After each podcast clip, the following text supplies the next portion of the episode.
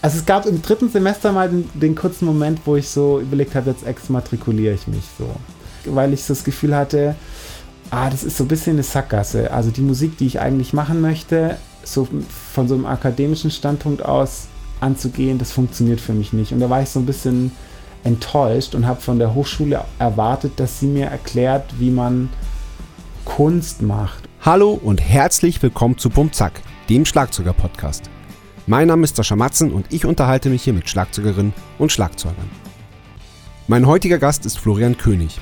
Flo trommelt zum Beispiel bei Lena Meyer-Landrut und Crow, beeindruckt aber vor allem mit seinen eigenen Projekten, die tolles virtuoses Schlagzeugspiel, Kunst und eine eigene visuelle Welt zusammenführen. Viel Spaß!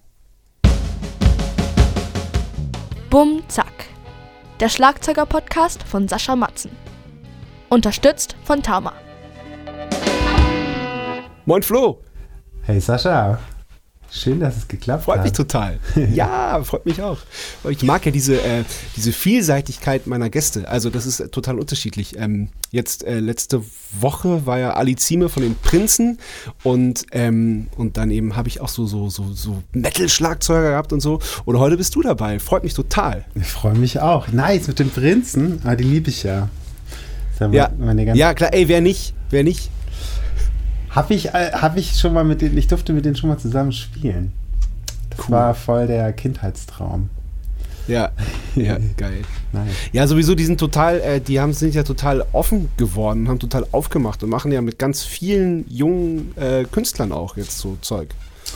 Ja, wir haben, wir haben so ein Unplugged mit Chroma mit denen gemacht und äh, haben Ah, da zwei, drei okay. Nummern von ihnen gespielt und das war, das war schon schön. Ja, cool.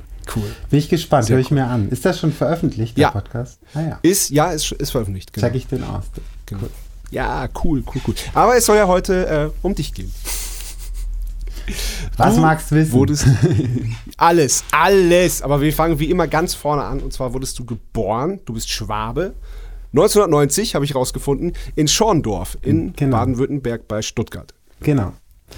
Das ähm, ist insofern ganz, ganz schön, weil tatsächlich auch, ähm, also du sagst, was soll um mich gehen, aber ich muss natürlich so ein bisschen gleich mal mein, meine Vorbilder aufzählen, weil aus demselben Ort, beziehungsweise ein Teilort weiter, kommt auch Olli Rubo zufälligerweise.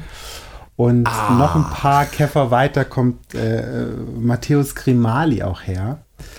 Und Ja. all diese äh, Trommler hatten tatsächlich auch beim selben, also Olli, Matteo und ich hatten alle auch beim selben Schlagzeuglehrer Unterricht und ähm, insofern war, war natürlich viel äh, trommelndes, ähm, waren viele trommelnde Vorbilder auch in der Stadt und äh, die habe ich dann schon früh verfolgt. Also in Schorndorf geht's ab, kann ich nur sagen. Geil. Ja, cool. Ja, cool. Das, das wusste ich zum Beispiel nicht, aber das ist, das ist ja total geil. Das ist ja Wahnsinn. Voll. Geballte Schlagzeugpower aus deinem, aus deinem, aus deiner Hood. Ja, und dann halt auch noch so aus dem Hip-Hop-Kontext. Also das war schon einfach so ganz, ganz gut. Ja. Und euer Lehrer war das dann der Peter Kumpf? Genau, genau. Der Ja. Peter hat uns allen, glaube ich, zeitweise gut in den Arsch getreten. Der war auf jeden Fall, äh, auf jeden Fall ähm, von allen Schlagzeuglehrern, die ich hatte, eher immer der Bad Cop. Aber ich bin jeden Dienstag, habe ich mich, ich habe mich immer voll, ich war, hatte immer das Gefühl, ich bin nicht genug vorbereitet. Und, Oh, krass. und dachte, ich habe nicht genug getan. Und bin aber danach, und das hat er echt jeden Dienstag geschafft, bin ich aus, dem, aus der Schlagzeugstunde rausgegangen und dachte, shit, ich will die ganze Woche üben. Ich habe so Bock. Also das war irgendwie echt, das hat er echt Krass. drauf. Also er hat uns Ja. äh, alle ganz gut in die Mangel genommen und, und auch runtergemacht, dass wir, dass wir mehr üben müssen und so. Aber Ja. danach immer diesen, diese Kurve geschafft zur Motivation und äh, bin ich sehr dankbar nach wie vor. Haben wir auch immer noch ein sehr gutes Verhältnis und telefonieren immer mal wieder und das ist immer echt sehr schön. Ach, super. Also Ja, alle, ja, alle sehr cool. Schorndorfer Trommler oder Leute aus der Gegend, geht zum Peter Kumpf. Ja, cool. Aber ähm, äh, wie, wie bist du überhaupt zum, zum Schlagzeugspielen gekommen? Also ich glaube, das war bei dir recht klassisch, oder? Du hast irgendwie schon ganz jung äh, angefangen, äh, auf Pappkartons und Töpfen rumzuhauen und äh, wolltest dann irgendwann, ich will Schlagzeug, ich will ein Schlagzeug, ich will ein Schlagzeug. Ja, also ich habe tatsächlich so ganz klassisch mit sieben mit Blockflöte angefangen. Und fand Ach, wirklich, krass, als Unscheiß, okay. ich fand es mega cool. Also mir hat es richtig Spaß gemacht. Hatte aber auch wirklich? Ja, wirklich. Das ist wirklich so. Ich war sieben. Und ähm, ich hatte eine tolle Lehrerin. Und äh, die, das hat irgendwie Spaß gemacht. Ich war dann in der fünften Klasse auch echt der Flötenboss so. Also war echt gut im, äh, im Musikunterricht. Da, da mussten wir alle vorflöten und so. Jedenfalls habe ich dann mit, mit zehn den Wunsch geäußert, Schlagzeug zu spielen. Das fand ich irgendwie cool. Und mein, mein Kumpel, äh, Schulfreund damals, hat E-Gitarre angefangen und es war dann relativ schnell klar. Der kam so eher aus der, aus der Rock-Ecke und hat sich so eine Les Paul irgendwie von seinem Papa hat er bekommen. Die war natürlich viel zu schwer für diesen zehnjährigen Jungen.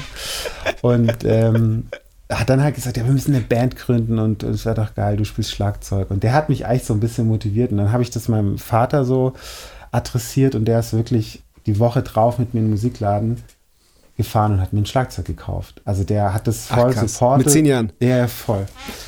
Und Ja. ähm, hat dann auch gleich so ein relativ gutes Mittelklasse-Set gekauft, das ich dann tatsächlich noch äh, 2012 bei Rock am Ring gespielt habe. Also wirklich so mein erstes Geil. Schlagzeug. Und ähm, Was war das für eins? das war ein Yamaha Stage Custom. Okay. Äh, Piep! Äh, Tama Silverstar meinte ich. Ah ja, okay, okay, das wollte ich hören. Ja, sehr gut. Nein, um Gottes Willen. nee, ähm, also genau, das war, das war so dunkelblaues äh, Stage Custom und da, das, damit fing alles so ein bisschen an. Und ähm, dann, dann sind wir, bin ich gleich zum Peter gekommen und habe da, bis ich 18, 19 war, habe ich da Schlagzeugunterricht genommen. Und dann bin ich irgendwann ausgezogen zum Studium nach Stuttgart und hatte eben so lange noch dieses, dieses Set, das hat mich irgendwie sehr lange begleitet und dann ähm, ging das alles relativ schnell aus dem Studium los. Aber genau, also mit zehn, meine Eltern haben mich echt gut supportet, haben sofort gesagt, wir, wir, wir kaufen dir ein Schlagzeug, du kannst dich da im Keller in der Waschküche zwischen einem Turm von Waschmaschine und Trockner hatte ich dann mein Set stehen. Alles sehr klein, ähm, kompakt beisammen, aber das war immer ganz gut. Also, Ja. äh, beim Schleudergang habe ich dann immer ähm, geguckt, wer lauter ist, die Waschmaschine oder ich. Ich glaube, nach außen hin war ich lauter. Weiß auch nicht. Ich hatte tolerante Nachbarn, muss man auch sagen. Ja, das, ja, das ist wichtig. Das braucht man. ja, das ist gut. Ähm, hast du Geschwister? Ich habe eine große Schwester, genau. Ähm, die hat auch zur selben Zeit Saxophon gespielt. Und ich glaube, das ist so Ja. wirklich so der nächste wichtige große Punkt gewesen. Mit 14 hat, hat mein Vater uns angemeldet zu den Schorndorfer Gitarrentagen. Und das war Geil. so, kennst du das zufällig? Das ist so ein bisschen. Nee, kenn ich so nicht, aber ich find den Namen super. Das ist so ein bisschen bekannt, weil tatsächlich relativ große ähm, Gitarrengrößen aus Deutschland und auch aus, aus Europa da immer eingeladen werden. Und Ja. ich glaube, zum 25. Mal in, ich weiß nicht, gibt es schon, oder 20 Jahre gibt es das bestimmt schon, das ist jetzt wegen Corona natürlich äh, 2020 ausgefallen und dieses Jahr auch, glaube ich. Ähm, aber es kam wirklich Jahr für Jahr auch immer ähm, Wolfgang Schmid als Dozent zu dem Bandkurs. Und Wolfgang Schmid ist hier ein Münchner Bassist, der, ähm, den ich dann Jahre später auch wieder im Studium als ähm, Banddozent hatte. Und ähm, der hat mit uns damals äh, Stücke erarbeitet. Das war quasi der einzige Bandkurs, alle anderen Kurse waren für Gitarristen. Und mein Vater hat mich mit 14 angemeldet und hat mir das quasi so beim Mittagessen, hat er das so getroppt und ich war so, oh, okay, krass, das traue ich mir eigentlich noch gar nicht zu. So, ich hatte richtig Schiss. Ja. Peter hat mich dann voll vorbereitet, hat mit mir alle Stücke erarbeitet im Vorfeld. Also ich so richtig, so strebermäßig haben wir dann richtig, Ja. was war das? Ich glaube Chamäleon. Ähm, es waren so ein paar, paar Class äh, Teardrops haben wir, glaube ich, gespielt. Also so, so, so ein paar Classics, auch so ein paar Soul-Sachen. Und ähm, mein, ähm, meine Erfahrung war dann die, dass ich mit 14, so eindeutig der Jüngste, mit den ganzen Älteren halt irgendwie so ein echt super intensive Woche hatte und wir dieses Stück gearbeitet haben. Und ich war die ganze Zeit am Limit. Ich bin abends nach Hause gekommen, war fix und fertig, bin einfach nur ins Bett. Und ich glaube, das war, was so interessant daran war, dass ich als Schlagzeuger da ganz früh schon so vom Wolfgang immer gesagt bekommen, halt den Ball flach, halt die Time, so spiel einfach, mach nicht zu viel, so spiel songdienlich. Und das hat, hat sich voll eingebrannt. Also dieses wenig Spielen, die Band zusammenhalten. Man muss dazu sagen, dadurch, dass Wolfgang ein Bassist ist, gab es irgendwie acht Bassisten in der Band. Also es war so ein richtiges Bassorchester. Und du kannst dir vorstellen, was da los war, einfach so im Bassbereich. Das heißt, es war nicht viel Platz, um da noch rhythmisch so ausgecheckte Bassdrum-Figuren zu spielen.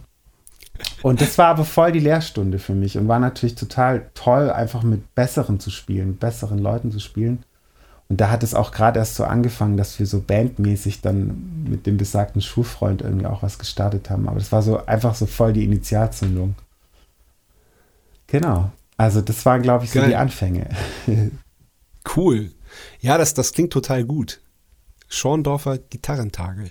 Es ist echt super nice. Also nach wie vor, ja, wenn ich, ich, zu der Zeit in der Heimat bin, da gucke ich immer vorbei. Es sind tolle, tolle Konzerte abends und Sessions und so. Ja. Und ähm, das ist ja. schon, schon echt besonders für so eine, ja. sage jetzt mal eher eine Kleinstadt, ja, ich weiß nicht schon, wobei, ja. was 40.000 Einwohner, da, da geht schon ein bisschen was, ja, aber die hat einfach so, ja. es gibt eine blühende Musikszene, muss man einfach sagen, das ist schon cool. Ja, aber finde ich total interessant mit dem, äh, mit dem wenig Spielen in der Band, weil die, ähm, die Erfahrung macht ja, macht ja jeder Schlagzeuger, der halt so im, äh, im Keller oder im Proberaum für sich alleine ledert man halt voll ab und, äh, und will halt sich ja auch selber äh, austesten und gucken, wie weit kann man gehen, was kann man alles, was kann man alles in irgendwie zwei, vier Vierteltakte reinquetschen quetschen mhm. und dann ist man da, stehen da acht Bassisten und ein paar Gitarristen und ähm, man merkt so, oh, okay, da ist gar nicht so viel Platz. Ich muss mich jetzt mal hier auf äh, 1, 2, 3, 4 konzentrieren.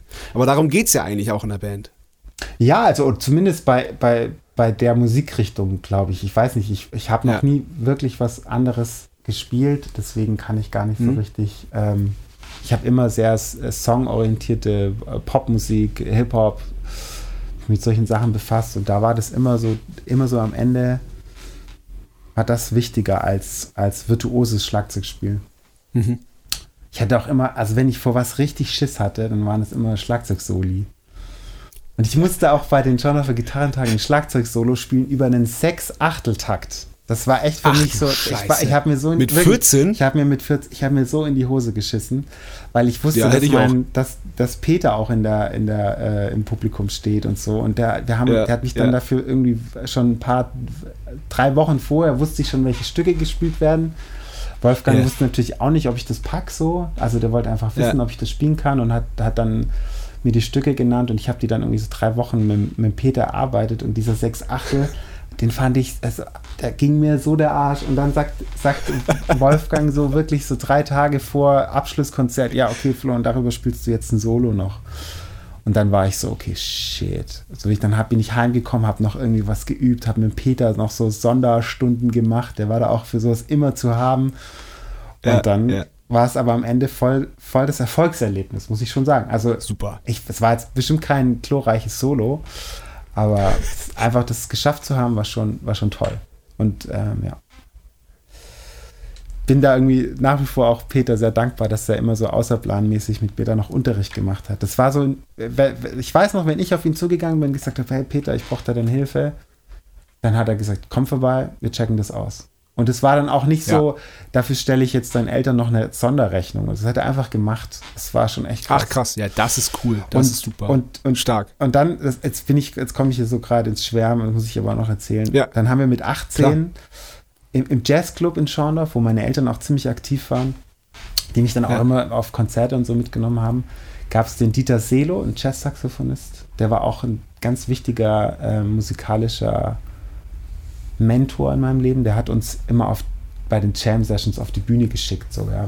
Da gab es so noch drei, vier andere Kumpels in Schorndorf, mit denen ich dann äh, früh schon Musik gemacht habe. Und dann haben wir uns irgendwann, er, kam er mit der Anmeldung zu Jugend Jazz und meinte so, hey Jungs, ihr müsst jetzt euch hier bewerben. So ist, wenn ihr es nicht macht, mache ich das. So, hat, hat, uns auch so ins kalte Wasser geschickt. Und dann haben wir diese Band gegründet, die hieß damals Four on the Floor und äh, sind so, haben es tatsächlich bis, äh, waren Landessieger Baden-Württemberg am Ende und haben einen Bundespreis wow. bekommen. Ja. Also sind richtig weit, äh, weit gekommen. Und auch da muss man sagen, da hat auch Peter mit uns wirklich über Wochen, also über Wochen täglich abends haben wir uns zum Proben getroffen und er hat mit uns super aufwendige, ich würde fast schon sagen, Fusion-Arrangements von Jazz-Standards erarbeitet. Also wir haben nicht über unsere virtuosen Jazzkenntnisse beim, beim Solo glänzen können, sondern wirklich über unsere wahnsinnig ausgetüftelten Odd-Meter-Arrangements. Also es waren, ich habe, glaube ich, nie in meinem Leben wieder so komplizierte Sachen gespielt und hatte Krass. so eine gute Technik wie damals mit 18, 19, muss man schon echt sagen. Also das war so, ähm, da habe ich mich schon weit aus meiner Komfortzone rausbewegt, aber das war, war schon gut. Also da, dafür bin ich nach wie ja. vor dankbar. Und ich habe, glaube ich, noch nie so viel Schlagzeug dann in einem Song so viele Noten gespielt, muss man auch sagen. Also das war schon der Gegenentwurf zu wenig Spielen, muss man auch sagen. Aber ja, ja war geil. super was für, eine, was für eine Besetzung war die da? Ähm, Saxophon, Piano, Schrägstrich Synthesizer und E-Bass und Schlagzeug. Genau. Also geil. so eine klassische Jazz-Formation. Ja. Cool. Und äh, warst du nur das eine Mal bei den Schorndorfer Gitarrentagen oder warst du dann da auch öfter? Nee, ich war dann ab diesem, ab 2004, wo, wo ich eben 14 war, ähm, ja. bestimmt die nächsten fünf Jahre immer da im Bandkurs. Ah, okay. Also es, es hat ja. sich dann so, das wurde dann so zur jährlichen Tradition und cool. dann war das eben parallel mit, mit 18 mit zu den Schorndorfer Gitarrentagen auch noch mit diesem Four on the Floor äh, ja. Jazzpreis und ich hatte meine Schülerbands und also ich hatte, muss wirklich sagen, ich hatte viele Förderer in den ganzen Jahren.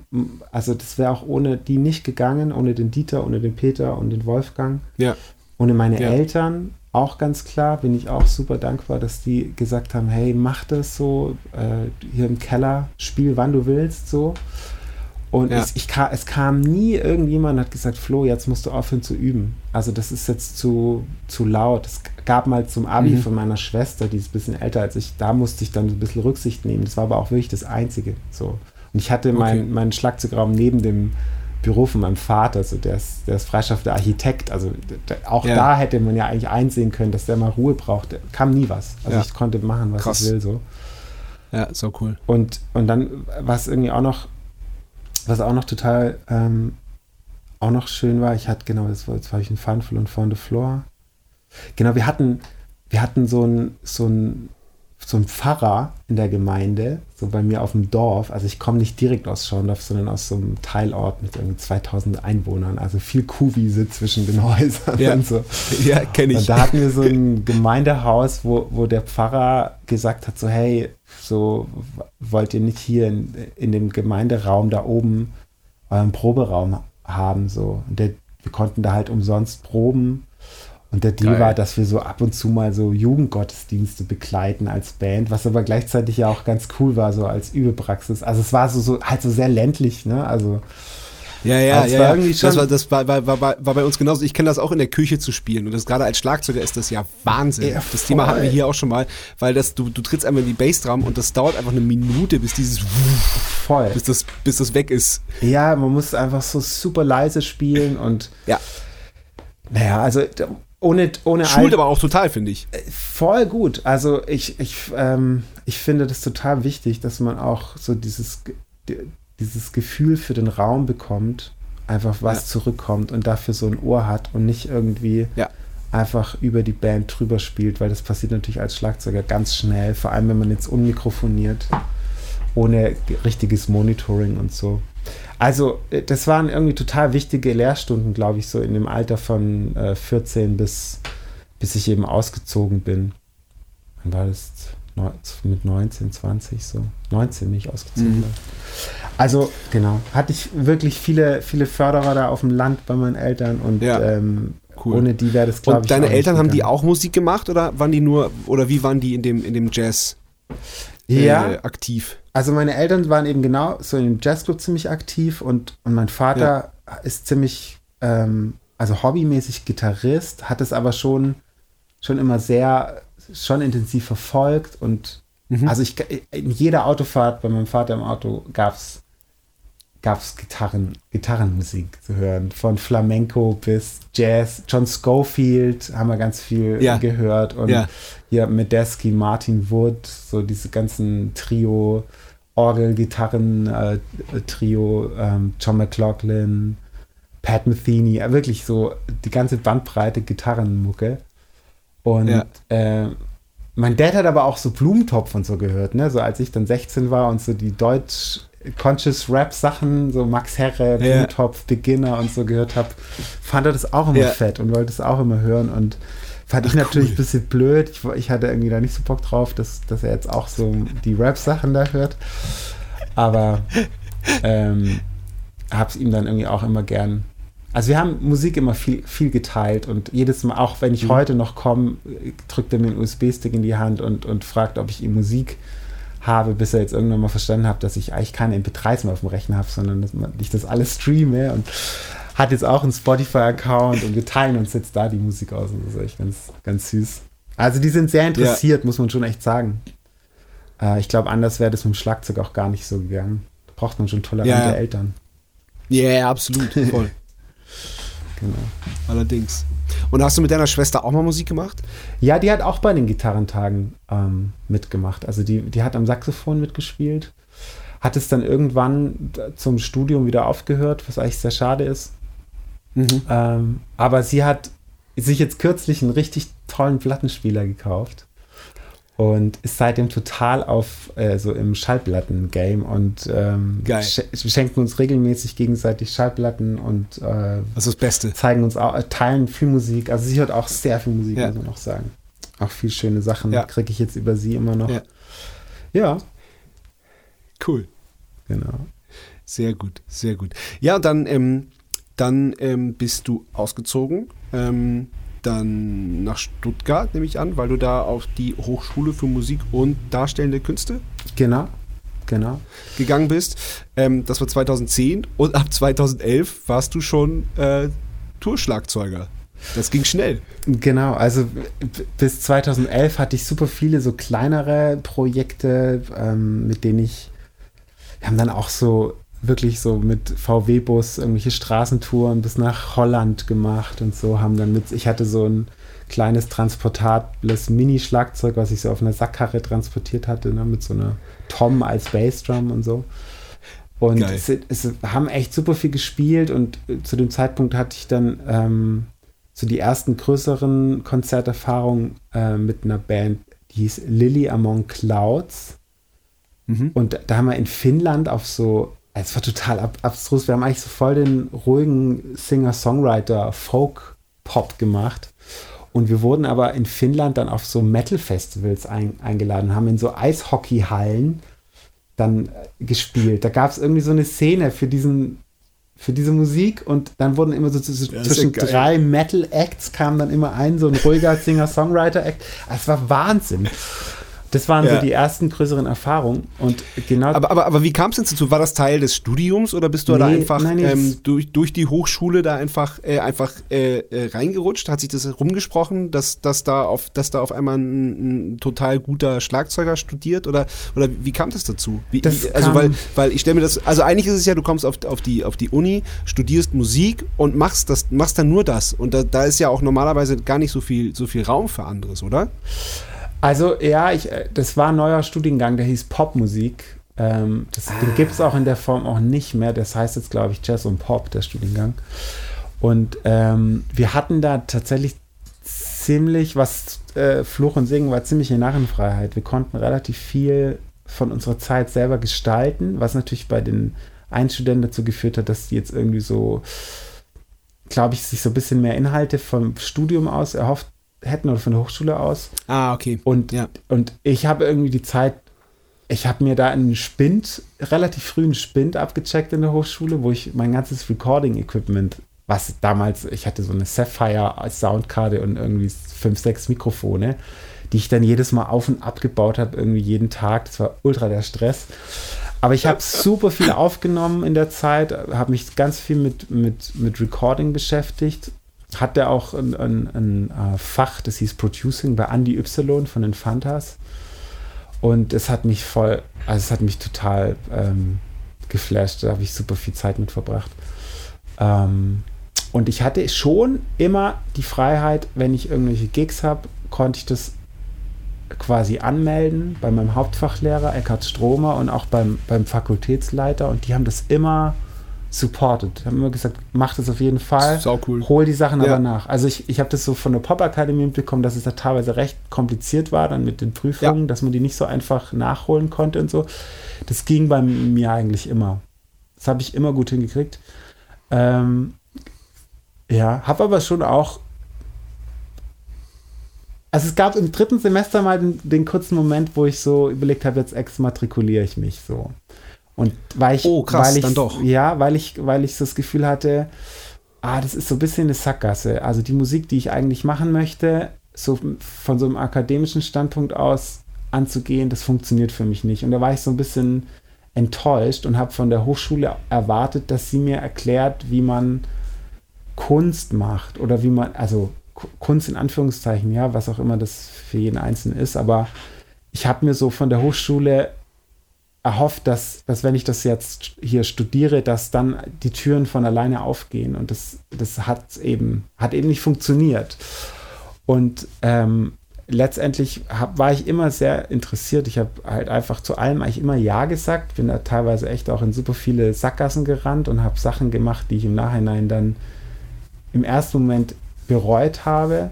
Tatsächlich haben sich aber im rückblickend immer neue Türen dadurch eröffnet. Und so bin ich eben auch zu dieser Band gekommen, die damals schon so ein kleines Booking und ein kleines Label, Label-Deal hatte.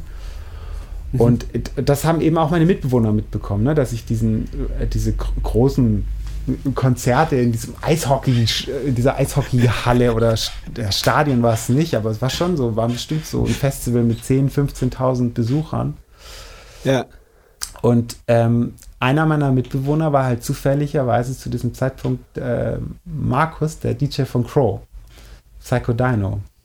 Und äh, der hat dann so quasi so an einem Nachmittag gesagt, ja, hey Flo, ähm, wir, spielen jetzt irgendwie so ein paar Festivals, wir brauchen da eine Band, magst du nicht Drum? Und ich Genau, weil die waren bis dahin, war, war, war das, war Crow ein reiner DJ, ne? Also er mit dem DJ und aus. Genau, also 2011 kam, kam Easy. Das war ja so der, Ja. der Durchbruch und ähm, also, er hat dann quasi ein paar äh, Konzerte und Touren nur mit Markus zusammen, so DJ-mäßig gespielt und 2012 im Mai, ich glaube es war der 12. Mai, also jetzt vor, Wahnsinn, vor neun Jahren, das ist jetzt bald, bald haben wir so zehnjähriges, ähm, haben wir dann das Wahnsinn. erste Festival gespielt und ich habe, glaube ich, Anfang Mai, am 1. Mai, ungefähr so 10, 12 Tage vorher, habe ich die Info bekommen, ja, wir brauchen jetzt eine Band. Und ach so, das übrigens das zweite Konzert ist Rock am Ring und das dritte ist Rock im Park und wir hatten so halt wirklich überhaupt, es gab keine Bandroutine, auf, was man auf so, ein groß, auf so eine große Bühne hätte skalieren können. Ja, also es war wirklich Ja. so ins kalte Wasser springen. Ja. Kann, Und das war dann auch der Rock, Rock am Ring Auftritt mit deinem ersten Schlagzeug oder wie? Genau. Da hatte ich dann, das war krass, weißt du, wir sind da, wir sind da mit, wir hatten keine Crew, wir hatten keinen FOH-Mann, keinen Monitormann oder Frau, einfach niemand, außer die vier äh, Chimperator, die, die, das Label, das waren eben, das sind Ja. vier, vier Leute. Und wir sind dann mit noch einer Fotografin und Band dann zu neunt oder was, ja, zu neunt zu Rock am Ring gefahren in so einem, in so einem Van. Und die hatten uns irgendwie so zwei Krass. Stellplätze für zwei 40-Tonner bereitgestellt. Oder halt so einfach, also die haben ja nicht gerechnet, dass wir mit zwei 40-Tonnern kommen, aber halt, die haben halt einfach uns so einen riesen, wir haben auf so einem riesigen Nightliner-Parkplatz dann geparkt. Und hier die äh, Steffen und, und Basti, so die Jungs aus dem Management, haben mir dann so die Bassdrum da auf die Bühne hochgetragen, also mein besagtes erstes Schlagzeug. Ja. Und ähm, dann ging es los. Und dann, dann hieß es so, ja, Soundcheck und ja, wo ist eure Crew? Und ja, wir sind alle, wir sind nur wir. Also, wo ist euer FOH-Mann? Ja, haben wir nicht dabei. Und dann gibt es bei Rock am Ring eben einen so einen technischen Leiter, der da vor Ort ist, der, der hat den Spitznamen The Rock. Vielleicht kennst du den auch. Mhm. Kennst du den noch? Oder der, der, der Nee, war da, glaube ich, nee, echt ziemlich ähm, also ich glaube, der hat damals halt die Alterna Stage be, be, äh, betreut. Und, Ja. und, und der hat dann ähm, so seine ganzen Jungs da irgendwie, äh, was krass, ihr habt gar keine Crew, was? Wie kann das sein? Okay, dann, dann machen das hier unsere Local-Jungs so und dann habe ich da so eine selbst ausgedruckte Excel-Liste mit unseren Channels gehabt. Was waren das so? 14 Kanäle oder sowas? Geil. Wahnsinn. Sieben oder acht davon Drums und äh, dann Gitarren-Mic und irgendein Stereo-Laptop-Synthesizer-Kanal und äh, äh, Carlo Main Vocal und dann Talkback-Vocals. Das war's irgendwie, ne? Also so echt ja. kleine äh, Channel-List und dann ging das los. Dann haben wir um 16 Uhr da gespielt und um 15 Uhr war noch nichts los. Irgendwie. Es ging um 15 Uhr erst mit der, mit der Musik auf der Alterna Stage los. Ja. Und um 16 Uhr standen halt irgendwie 25.000 Leute auf dem Platz. Ne? Also die kamen, Wahnsinn. das war, das sah so krass aus, wirklich. Es kam so aus ja. jedem Eck kam die Menschenmassen. Das war so ein Hype. Wahnsinn. Alle, hat, also alle kannten eigentlich nur Easy. Ja? Es gab sonst nicht so, also ich weiß nicht, doch, die erste Platte war wahrscheinlich schon veröffentlicht, das weiß ich schon gar nicht mehr so genau, aber alle kamen wegen Easy, glaube ich, ne? und yeah, war dieser yeah. Platz voll und dann haben wir da gespielt und es war auch einfach, war krass. Also ich mit meinem ja, eigenen Laptop, mit den Backing-Tracks auf dem eigenen Laptop, kein Backup-System, nix so, ja, also wirklich so richtig, so quasi mit AUX-Klinkenstecker auf die PA direkt drauf. So. Also so, Geil. natürlich nicht, aber so vom Style war das einfach so dieser ja, ja. Außenproberaum. Ja. Los. und ich hatte auch, wir hatten ja auch nicht viel Zeit zum Proben. Ich habe mir dann aus so Handyvideos die ganzen Cuts rausgehört. Also da, da wo mhm. Markus so immer die DJ-Summe wegzieht, damit, damit die Vocals freistehen. ist ja so ein gängiger Hip-Hop- Trick, dass man eigentlich so ein Zwei- oder Viertakter-Beat hat, so ein Loop und, und ein Beat mit irgendwelchen Samples. Und der DJ zieht halt einfach die wichtigen Vocalstellen weg. Ja. Und äh, die habe ich mir so rausgehört. Und es waren halt natürlich bei fünf Videos auch fünf unterschiedliche Cuts. Also hatte ich so auf meinem natürlich. auf meinen Sheet so Optionen vermerkt und war auch so, ich habe eigentlich mehr auf den Markus geguckt, wann er den Fader wegzieht, damit ich ja. den Beat zu der Zeit auch unterbrechen kann. Ja. Weil wir da gar nicht so eine Überroutine hatten zu dem Zeitpunkt. Aber es hat dann am Ende voll funktioniert. Es war, also was voll geil. Cool. Ja, tierisch. Klingt nach einer Riesenabfahrt. Boah, jetzt war es voll der Laberflash von mir. Ich hoffe, das war jetzt hier gut. voll ausgeholt. Nein, alles nein, nein, voll gut, voll gut. Deswegen machen wir das hier ja. Finde ich gut. Ähm, wir kommen jetzt aber mal, bevor wir voll in die Vollen, voll in die Vollen gehen, nämlich, äh, kommen wir zur ersten Kategorie. Entweder oder. Entweder oder. Bier oder Wein? Bier. Und zwar am allerbesten Wunderbräu. Das ist meine neue Bierentdeckung. Ich bin ja hier seit ein paar Jahren, lebe ich ja in München. Ähm, und Wunderbräu ist der Hammer. Das alkoholfreie Wunderbräu ist mein absolutes Lieblingsbier aktuell. Geil. Sehr gut. Habe ich aber auch ist, ist noch nirgends entdeckt. Also gibt es, glaube ich, echt okay. nur hier beim Bayern im Biomarkt. Und dann, ja. was, was man aber, was ich dann auch sehr mag, ist das alkoholfreie Lamsbräu. Okay. Ja, das kenne ich, ja das klar. Ist sehr das, lecker. das gibt's, das so gibt's, das gibt's auch in Wien im, im, im Bio, im Biomarkt. Das ja, das ist toll. Das kommt, glaube ich, vom Bodensee ja. irgendwoher. Ja, ja, das kann sein. Aber das andere, wie ist das erste? Wunderbräu. Wunderbräu. Habe ich tatsächlich auch noch nie gehört. Das ist lecker. Also wenn du mal in München bist oder so, okay. wenn ihr mal auf Tour hier seid, check das mal aus. ja. ja, irgendwann werden wir bestimmt irgendwie wieder, wieder, auf Tour sein. Oder wenn du mal in München bist, dann kommst du hier vorbei, dann trinken wir zusammen Wunderbräu. So, genau, oh. das wollte ich hören. Sehr gut, sehr gut. Ich habe mir im, äh, in Vorbereitung auf diesen Podcast, habe ich mir die Tour-Doku von Lena Meyer-Landrut angeguckt. Aha. Mhm. Da werden wir auch noch. Ähm, und da äh, sind ja auch Getränke im Spiel, sag ich mal. Wie bitte? Was, was meinst du da? Was, du sagst, du sagst nämlich, ah, ein Getränk sagst du, da habe ich mich gefreut. Nicht, nicht Fraccianello, nicht Limoncello, sondern irgendwas. Fran ja, genau. Francelico. Ja, witzig, den, den genau. habe ich witzigerweise auf den Rider geschrieben. Die, ja. der, der, Totti, unser Tourmanager, hat, hat gefragt, so was wolltest du auf den Rider? Und ich habe gesagt, auf jeden Fall Francelico. Ich liebe Francelico. Ja, ähm, ich auch. Ich auch voll gut. Mit bisschen Eis und Zitrone. Ja. Als Alternative zu einem guten alten äh, hier Jägermeister. ja. Okay. ja. Nee, ich komme hier jetzt. Ich, äh, nee, ich, ich muss sagen, ich, ich trinke wirklich sehr gerne alkoholfreies Bier in letzter Zeit. Ja. ja. Aber auf Tour ja. darf man auch ja, mal, kann man auch mal hier. Ne?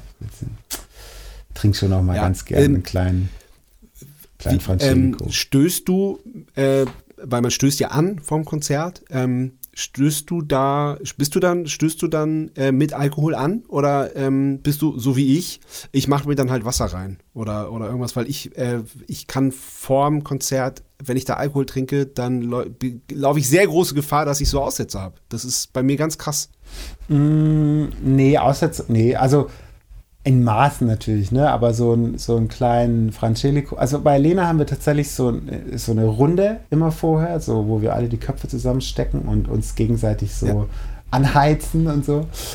Und dann trinken wir schon meistens am Ende noch ein Francelico oder irgendein, irgendein auch mal Jägermeister oder so. Aber sonst äh, tatsächlich ist es für mich auch immer entspannter dann nach der Show hm, noch irgendwie was zu trinken oder so. Aber ja während, während der Show meistens trinke ich auch meistens Wasser, einfach weil ich dann doch sonst dehydriere wahrscheinlich nach, nach ja, so einer eineinhalb ja, Stunden ja, Show. Aber ja, also ja. Hab, gibt's jetzt, es gibt, es ist jetzt auch nicht so ein Ritual, dass ich sagen würde, ohne das geht's nicht, ja. Also es ist so mal so, mal so. Aber wenn dann Stoß. Ich habe damit jetzt tendenziell kein Problem, vorher ein bisschen was zu trinken. Ja. Ja, ich dachte ich auch nicht, aber ich habe dann die Erfahrung gemacht, wenn ich da irgendwie einen Schnaps vorher trinke oder so, dann irgendwie, nee. Ja, aber es stimmt schon, du hast eigentlich recht. Also es gibt eine Erfahrung, das fällt mir jetzt gerade ein, ich habe, ich weiß nicht wann das war, 2016, 2000, nee, früher, 2014 oder so, haben wir in Mannheim auf so einem, das hieß Open, ich glaube einfach Open hieß das Festival. Ey, und da habe ich ohne Scheiße, das gibt es auch irgendwo auf Video, das hat mir mal irgendwann vor ein paar Monaten jemand wieder geschickt, das war irre. Da habe ich tatsächlich einfach zu viel getrunken zwischen mhm. im Verlauf des Konzerts und ich bin einfach zur Zugabe vom Riser gehagelt und habe mein halbes Schlagzeug abgeräumt. Das war auch Nein. so, ja, super peinlich, oh irre. Und das war dann auch einfach, es war halt einfach auch nicht so nicht so cool, wie es lustig, wie es vielleicht klingt. Ich habe mir mega wehgetan. Ich bin voll auf den Rücken mhm. gefallen und habe dann so äh, irgendwie diese Show, die letzten drei Songs zu Ende gespielt und ja, also da, das, das ist einfach, ja, war nicht so ein mega smarter Move, muss man okay. ehrlich gesagt sagen. Okay. Aber schon auch eine lustige Geschichte. Ist schon lustig, kann man im Nachhinein so lustig erzählen, hat, hat mega ja. wehgetan. Ich, also ich habe mir zum ja. Glück nicht wirklich ernsthaft was mich verletzt, aber es war dann so, uh, scheiße so. Ja, ja da ja, habe ich aber, ja, der, aber ja, genau. genau da, darf eigentlich nicht passieren. Darf ne? eigentlich, ist so ein bisschen, war so ein bisschen un, un, uncool. Gab auch dann gleich so ein bisschen so, so ein bisschen, ähm, dadurch, dass bei mir halt auch so die, diese, ich habe so bei, bei Crow dann, das hat sich so echt ergeben, mache ich so die ganzen Ableton-Sessions und mache so Operator-Sachen mhm. von den Backing-Tracks. Und den hat es halt auch mit runtergehauen. Ne? Wir hatten dann wirklich kurz mal so 10 Minuten äh, Tech-Problems und ich war halt mhm. auch noch mhm. so ein bisschen lediert. Es war einfach nicht so, war halt einfach ein bisschen, bisschen uncool dann der Move. Okay. Aber ähm, ja. sah saulustig aus. Das, wenn ich das Video finde, schicke ich es dir. ja, gerne, unbedingt. äh, einsame Insel oder Innenstadt?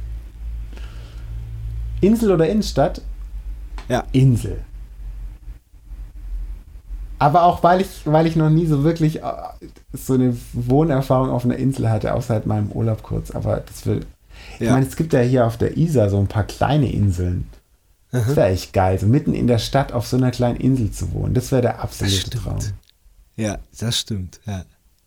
Nee, ich will korrigieren. Nee, Innenstadt. Ich glaube, Insel wäre mir ein bisschen, nee, wäre mir, glaube doch ein bisschen zu langweilig. Weil ich bin eh so ein Kiezhocker. Ich, ich wohne, ich laufe ja. eh, bewege mich eh nur von der Haustür zum Studio. Und ja. äh, ich, ich, das, das geht, ich bin jetzt nicht so, dass ich mich so voll in, in den Großstadtdschungel begebe jeden Tag und hier so voll hier ja. äh, Gärtnerplatz und was es hier alles gibt. Das will ich ganz selten. Das ist für mich, das für ja. mich dann wie in so einer fremden Stadt, wenn ich dann einmal da zum, zum Marienplatz vorlaufe, irgendwie denke ich so krass ist hier viel los. Also ich wohne ja eh ja. so in Giesing, unter Giesing, da in der Ecke und, und das ist eh so dörflich, so und das zähle ich aber jetzt mal schon als Innenstadt. Ähm, deswegen wäre mir Insel vielleicht. Ich habe hier eh meine kleinen Inseln. Der Raum hier zum Beispiel, den ich gerade, das, das ja. ist meine Insel. Das habe ich auch gedacht. Das habe ich auch gedacht, ja. als ich dich da habe sitzen sehen. Das ist ja im, im Prinzip wie eine Insel. Ja. Ja. Also doch ja, Innenstadt. Das, das, ist schön. Mit, meinem, mit meiner kleinen Insel hier. Ja, sehr gut, sehr gut. Ja, der äh, Alizime von den Prinzen, wenn wir eh schon von ihm geredet haben, der hat, äh, der hat gesagt, ähm, in, eine leere Innenstadt oder eine, in, oder eine äh, Insel voll mit Menschen. Das fand ich, fand ich auch eine schöne, Geil. schöne, schönes Bild irgendwie. Das, das ist eigentlich auch, glaube ich, das ist eigentlich anders, aus einer anderen Perspektive ist es dasselbe Bild. Ich meine, jetzt Ja, hier fahren, ja, laufen genau. die ganze Zeit Leute hier am Fenster vorbei, das ist ganz schön. Ich finde das ganz gut. Ja. Ja, cool. Analog oder digital? Puh. Analog. Analog. Ach dann Ja. doch, weil du bist ja, du bist ja schon, ich sehe dich da umgeben von lauter elektronischen Geräten mit Tasten und mit Drehknöpfen. Ja. Du bist ja schon so ein, auch schon immer gewesen, so ein Tüftler aber auch, oder? Ja, ich glaube schon. Also ich muss schon sagen, dass ich äh, ein total hybrides Studio habe, ne, mit super vielen digitalen Geräten und ganz vielen analogen Ja. Geräten. Und ich, ich will irgendwie gar nicht so diesen analog-digital, ähm, diesen Kampf da irgendwie mich da auf eine Seite stellen. Aber ich mag es einfach voll gerne an echten Knöpfen zu drehen und nicht nur irgendeine Controller-Message in den Computer zu schicken, wo dann irgendeine Software was macht, sondern meine ganzen kleinen Drum-Synthesizer und Kompressoren, die, die sind, da sind ja viele auch so ein bisschen halb kaputt, aber ich habe das Gefühl, dass gerade damit irgendwie so spannende Sachen entstehen, dass irgendwie ein Ja. Pitchband von irgendeinem Tom-Synthesizer so die Spannung nicht hält und deswegen so rumflattert und rumeiert, aber das macht halt, macht halt die coolen Sounds. Also die Fehler aus der analogen Welt bringen immer so eine Lebendigkeit in die Musik und das, äh, das mag ich sehr und gibt es auch mittlerweile digitale Emulationen, die sowas machen, aber das ist dann irgendwie nicht real. Irgendwie hab ich, ich habe zu jedem Gerät hier halt eine Geschichte, wie ich das bekommen habe oder wo ich das her habe und ich glaube irgendwie, dass in den ganzen kleinen Geräten so, so ein hat, es steckt so eine Persönlichkeit drin und das ähm, habe ich bei Software nicht. Aber ich benutze Okay. trotzdem auch super viel Software und digitale Sachen. Ja. also wenn wir jetzt auf diese Ja. Musik, aufs Musikmachen gehen, analog, digital. Ja. Ja. Aber Ja. ohne meine ganzen Digitalwandler wäre ich auch völlig aufgeschmissen. Also wer, wer hat denn heute noch, heute noch äh, die Möglichkeit, auf Bandmaschine mal schnell eine Produktion aufzunehmen? Und also es ist halt einfach nicht mehr zeitgemäß und Nee. Äh, geiler Sound hin oder her. So die digitalen Geräte sind auch so gut inzwischen. Also Ja, und werden immer noch besser. Ja, ja. man muss einen Mix, glaub Ja. machen. Oder muss, man muss gar Ja. nichts. Das, was halt sich gut anfühlt. Ich bin mittlerweile einfach, es muss ein schneller Workflow sein. Ich will nicht ins Studio kommen und erstmal 20 Minuten irgendwie alle Röhrengeräte aufheizen müssen. Ich will sofort loslegen können. Und wegen mir können die Röhrengeräte in der Zwischenzeit aufheizen, aber es muss, ich habe, ich mache eh alles gerade nur noch mit einem Mic. Ey, und zwar mit einem mega geilen. Pass auf. Jetzt bin ich gespannt. Kennst du das? Ich hier gerade aus so einer großen schwarzen Kiste ein absolutes Top-Mic heraus. Das ist das beste Mic, das ich habe. Also wenn es das ist, was ich glaube, dann kenne ich es. Also die Verpackung kenne ich. Das ist ein AEA-Bändchenmikrofon. Ja. Das R88. Ja, kenne ich. Ja, Krieg ich sie nicht rausgefummelt. Also es ist super geil. Nicht kaputt machen. das ist ein Stereo-Bändchenmikrofon. Genau. Und das überm Schlagzeug, Kick Ja, busy triggern, Snare ein bisschen triggern, fertig. Also ich krieg's Ja, jetzt nicht aus der ja, das- Verpackung, aber. Ja, aber ich kenn's. Das, Weißt du- das, ist, das ist echt, das ist echt geil. Und ich arbeite, ich habe auch so Cubase und so diese ganzen, Anführungszeichen, Profi-Recording-Software, Ja. aber ich mache halt am liebsten alles in Ableton. Und in Ableton hat man dann eh nicht so, also jetzt seit dem neuesten Update kann man so ein bisschen besser mit Mehrspuraufnahmen ar arbeiten, aber vorher Ja. war das immer Horror. Und deswegen habe ich einfach nur eine Stereospur Drums, fertig. Und das kann ich dann Ja, zercutten geil. und ein bisschen EQen. Ja. Muss immer gar nicht viel machen, weil es klingt einfach immer schon so gut. bisschen Höhen Ah, reindrehen, das finde ich gut. bisschen gaten, Kick drunter triggern, Snare drunter, so ein bisschen so, so eine Dilla-Kick drunter, fertig. Voll geil. Ja, klingt gut. Sehr gut. Einfach einfach. Maultaschen oder Weißwurst? Achso, Äh, äh, äh, Maultaschen. Ich habe die Woche zum ersten Mal selber Maultaschen gemacht. im Ernst? Ja. Geil. Und dann Haben sie gut gewonnen? Nee, ja, ja, die Füllung war super. Man, man muss dazu sagen, dass meine Ja. Oma die be weltbesten Maultaschen gemacht hat. Mit Brennnesselspinat. Und das hab, ich habe Brennnesseln Geil. gesammelt, also richtig so kräuterhexenmäßig habe ich mich darauf vorbereitet. Ich hatte nur kein Nudelholz und deswegen ist der Teig ein bisschen zu dick geworden. Ah, Das muss ich jetzt optimieren noch. Das muss ich mal auschecken. Hättest eine Weinflasche nehmen können. Alt, ich habe eine, ich habe so eine, ich habe so eine, ja, ich habe eine Apfelsaftflasche genommen, aber es war ich, okay. trotzdem nicht so richtig, ähm, ja. ist nicht so richtig gelungen der Teig, aber war trotzdem okay. ziemlich lecker. Also äh, hier meine, mhm. Meine, meine äh, Mädels haben es abgefeiert. Geil, cool, sehr cool. Ähm, Hund oder Katze? Hund. Ich habe weder Hund noch Katze, aber äh, weil ich auch tatsächlich äh, eine ziemlich krasse Katzenhaarallergie hat, hatte als, ah, als okay. Kind, Jugendlicher. Ja. Ähm, und ähm, ich glaube, wenn ich jetzt ein Haustier hätte, dann auf jeden Fall einen Hund. Und ich glaube dann auch einen großen. Also so Richtung Labrador, Hoverwart, Golden Retriever, irgendwie sowas. In, die, in, die, okay. in der Größenordnung. Cool. Aber ja. ist jetzt gerade ja, echt nicht, ist gerade echt keine wirkliche Zeit dafür. Ich, ich, ich finde es schon so echt tricky, alles zu managen. Ja. Gerade so mit Family und so. Und ähm, jetzt noch ein Hund, dann wäre eigentlich für gar nichts mehr anderes noch Zeit. So Musik machen. Ja, ja. Wir haben auch gewartet, bis die, ähm, bis die Kinder selber aus dem Gröbsten rausfahren und auch ein bisschen Verantwortung für das Tier übernehmen konnten mhm. tatsächlich. Aber jetzt sind wir sehr happy mit, mit, äh, mit, unserer, mit unserem Boxer, mit unserer Boxerin. Ah, ist, es, echt, ist, es, der, ist, ist es äh, der Hund, der bei dir als WhatsApp-Profilbild? Ja, genau. Ja, sehr gut. Wie heißt sie? Ja, die ist super. Indie. Indie. Ja, sehr gut. Ja, cool. Ja, kommt vielleicht irgendwann auch noch, aber jetzt gerade aktuell ist es erstmal erstmal nicht geplant. Aber ich mag Hunde sehr gern. Also ich bin äh, auch da auf dem Dorf mit meinem Nachbarn, die hat, der hatte so einen Hoverwart und mit dem sind wir, ja. haben wir als Kind super viel draußen Zeit verbracht und waren mit dem Gassi und was halt alles dazu gehört und so. Der hatte auch so eine ja. Ausbildung zum Rettungshund und man musste mit dem super viel ah, Zeug machen ne, und so. Cool. immer irgendwie ähm, suchen lassen und wir haben uns dann versteckt und er musste uns so, es war also voll, voll cool. die gute, gute Zeit. Also ich, ich bin, ich mag Hunde sehr. Katzen auch, ja. aber ich habe halt irgendwie, ich finde, mit Katzen kann man nicht so viel machen einfach. Also mit Hunden kannst du halt irgendwie noch, noch ein bisschen mehr interagieren. Katzen machen so mehr ja. ihr Ding. Ist, auch, ist ja auch cool. Ja. Aber wenn dann ein Hund, ja. Ja, cool, sind wir uns einig. Selbst kochen oder Lieferservice? Ah, beides gut, aber ich glaube so, wenn ich mich fix für eins entscheiden müsste, dann selbst kochen. Ich koche schon sehr ja. gerne. Cool. Ja, wenn du sagst, wenn du, wenn du, wenn du dich an Maultaschen rantraust, das ist ja schon äh, tricky. Ja, aber ich bin ja, ich bin ja auch Schwabe, weißt Ich habe das ja sozusagen. Gut. Also die Woche davor, ich mache gerade nicht schwedische Wochen, habe ich, hab ich so, fällt mir gerade so auf, ist gar nicht so bewusst. Davor habe ich schön Karspatzen selber gemacht. Oh, geil. Ja. ja. das kann was. Habe ich auch mal mit einem Schwaben gemacht. Das ist ja, das ist eine ganz eigene Herangehensweise. Irre, Mann. Da kann man viel falsch machen als, als Norddeutscher. Rüber. Ich komme so der Vollfreak. Nee, also ich, Maultaschen, Karspatzen. Als nächstes noch so, was gab es bei uns noch so im Wechsel? So Linsen, Eintopf mit Seidenwürstle, so, das war so, das war eigentlich so der. Ja. Mal gucken.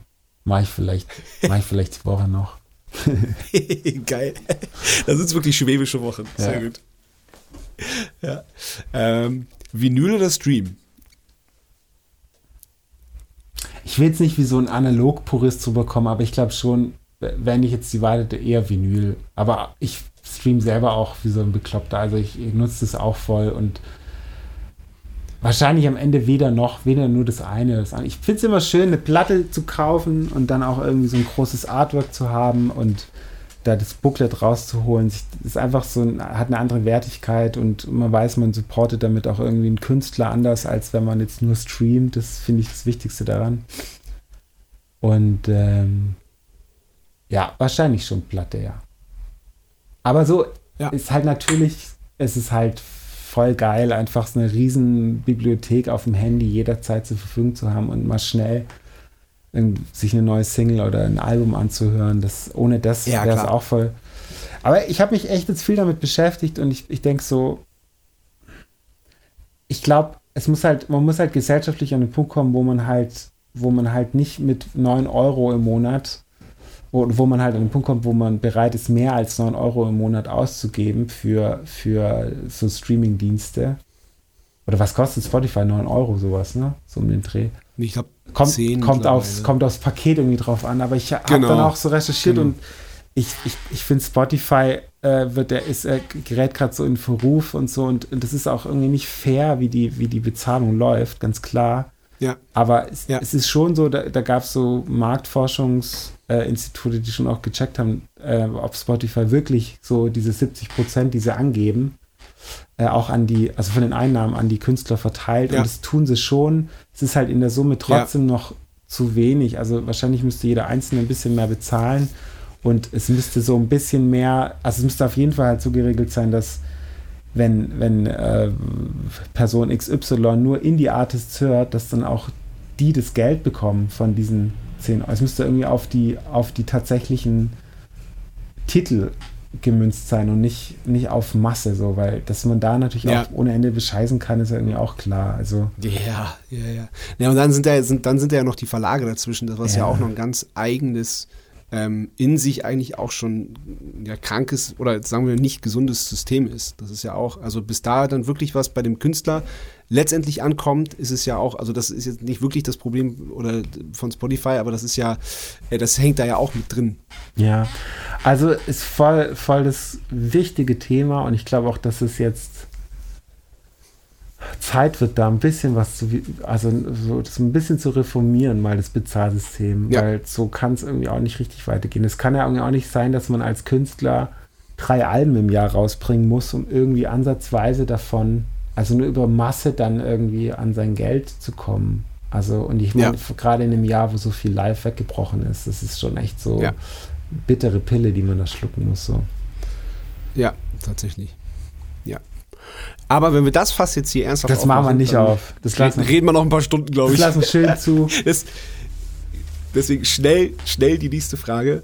Äh, Meer oder Berge? Mm, Berg, Berge. Shit. Ah, Meer Ey, es ist, also kann wenn, ich nicht wenn, wenn, kann ich, kann ich ein, da hat, da hat man einen so Joker, wo man nicht so richtig, man muss ich, muss ja, natürlich. Also ich natürlich. sag, ich sag, äh, ich, ich, ich wohne ja voll nah an den Bergen, an den äh, hier ja. im Bayerischen Alpen und so und bin auch super viel äh, hier auf dem Land unterwegs und so und finde es voll schön. Aber ich habe gerade so eine Sehnsucht nach Meer. Deswegen oh, schwierig, vor allem zu dem jetzigen Zeitpunkt schwierig zu, äh, zu beantworten. Ja, ja. Also äh, äh, dann, dann formuliere ich die Frage mal so. Ähm, du hast morgen die Möglichkeit, das ist auch mit allen okay, mit denen du so zu tun hast im Alltag, für, äh, für vier Tage wegzufahren und äh, hast die Möglichkeit, entweder geil in die Berge oder geil ans Meer in die Sonne. Dann würde ich auf jeden Wofür? Fall ans Meer in die Sonne fahren. Ja, ich auch. Voll Bock. Ich auch, jetzt gerade, ja. Ja. ja. Das ist geil. Also muss auch gar nicht so super weit sein, aber ah, ich weiß nicht, so Atlantikküste fände ich voll gut. Geil. Was war denn das, weitest, das weiteste weg, wo du jeden Konzert gespielt hast? Äh, jetzt mal äh, Finnland, meinst du ja schon? Wir haben am Goethe-Institut mit Crow in Russland gespielt. Geil. Und ich glaube, das war schon das weiteste, ja. Das war auch echt schön in St. Petersburg und in, in Russland. Und ähm, sonst, ja, nee, das war das weiteste, ziemlich sicher. Würde ich auch mal gern wieder machen. Das haben wir, das, ah, in, in, ich meine, wir haben in Budapest auf dem, auf dem Siget Festival mal gespielt. Mhm. Aber das ist natürlich, da ist Russland natürlich weiter. Ähm, ich würde schon gern, ich hätte voll Bock mal auf so asiatischen Raum. Irgendwie ja. mal so in Japan oder. Ja. China habe ich so ein bisschen Respekt, muss ich sagen, weiß auch nicht warum. Da habe ich irgendwie, das ist einfach so für mich nicht so greifbar, weil es einfach auch so riesig ist. So. Ja. Äh, ich war aber so nach dem Abi so in Kuala Lumpur, so Malaysia und Vietnam und das fand ich immer irgendwie auch total schön. Aber ich muss auch sagen, wenn ich war jetzt nie so der der der Reiseverliebte, der das Rei einfach nur um irgendwie dahin zu kommen. Ich fand es immer schön, wenn man unterwegs war und so eine Mission hatte, zum Beispiel ein Konzert zu spielen oder Musik zu spielen und so irgendwie Mhm. in den Austausch mit Menschen zu kommen über die Musik. Das fand ich irgendwie immer, immer schöner. Ich merke auch voll, und das ist, liegt sicher auch an den aktuellen Debatten, die wir so hier so führen, gesellschaftlich, ich habe voll den Stress damit, mich für einen Urlaub in ein Flugzeug zu setzen. Also so ich, ich, ich merke, dass mir das immer schwerer fällt und dass ich das auch immer weniger will. So aus, Mhm. schon aus so Umweltgründen natürlich, aber dass ich das irgendwie, irgendwie, irgendwie krass finde. So dann sich ich will dann lieber mit dem Auto, ich, ich fahre dann lieber 16 Stunden mit dem Auto, was natürlich auch nicht jetzt besser ist, ja, aber äh, vor allem, wenn jeder Einzelne das natürlich macht, ist es natürlich auch nicht so cool, aber also ich, ja, ist so in Verruf geraten wahrscheinlich. Ist wahrscheinlich auch so eine Doppelmoral. Also wer 16 Stunden die Atlantikküste fährt, kann sich eventuell auch, ich habe da, ich weiß jetzt nicht, was da jetzt schlimmer ist, ja, aber ich muss nicht so weit, ich will aber ich, verste- ich, aber, nur- aber ich verstehe ja, das. Genau. Ja. Ja. Nee, das war schön. Russland, ja, das war das Weiteste. Ja. Ja. Ja, äh, Goethe-Institut, das ist super, wenn man da reinkommt. Das, da kann man echt tolle Sachen erleben. Und da ist ja auch so die Idee, ne, dass diesen kulturellen Austausch so. Also meine Schwester war auch vom. Goethe-Institut in, in Seoul und ähm, ähm, habe ich sie da besucht und so. Und die macht eigentlich was ganz anderes. Es ist eher so, so als, als Deutschlehrerin so da unterwegs gewesen. Ich finde das schon echt super. Es ist auch- ich- ist auch, finde ich, so ein Tipp für junge Bands, dass man irgendwie versucht, mit denen eine Kooperation anzustreben. Das ist, war bisher auch von allen Freunden, von denen ich es gehört habe, immer eine super Erfahrung. So, das ist echt Ja. ein gutes, gutes Projekt, so dieser Austausch im Goethe-Institut. Sehr gut.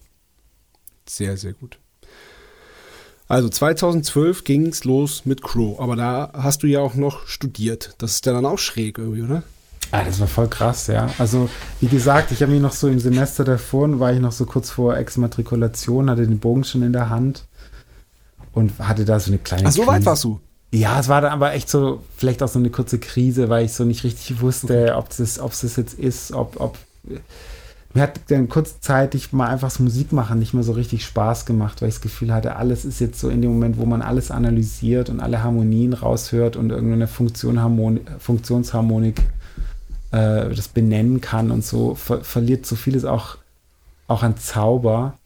Und dann, dann ähm, mein damaliger Jazz-Schlagzeuglehrer Manfred Kniel, auch so ein toller Typ, ähm, der hat dann ganz viel von dem Zauber der Musik für mich wieder zurückgebracht. Der hat sich ganz viel mit, mit Polyrhythmik auseinandergesetzt, war auch viel in Afrika und hat da, ich glaube, zwei oder drei Jahre sogar gelebt und, und hat, hat da sich so einen afrikanischen Trommelmeister so, äh, hat bei dem gelernt und hat ähm, auch ein tolles Lehrbuch geschrieben.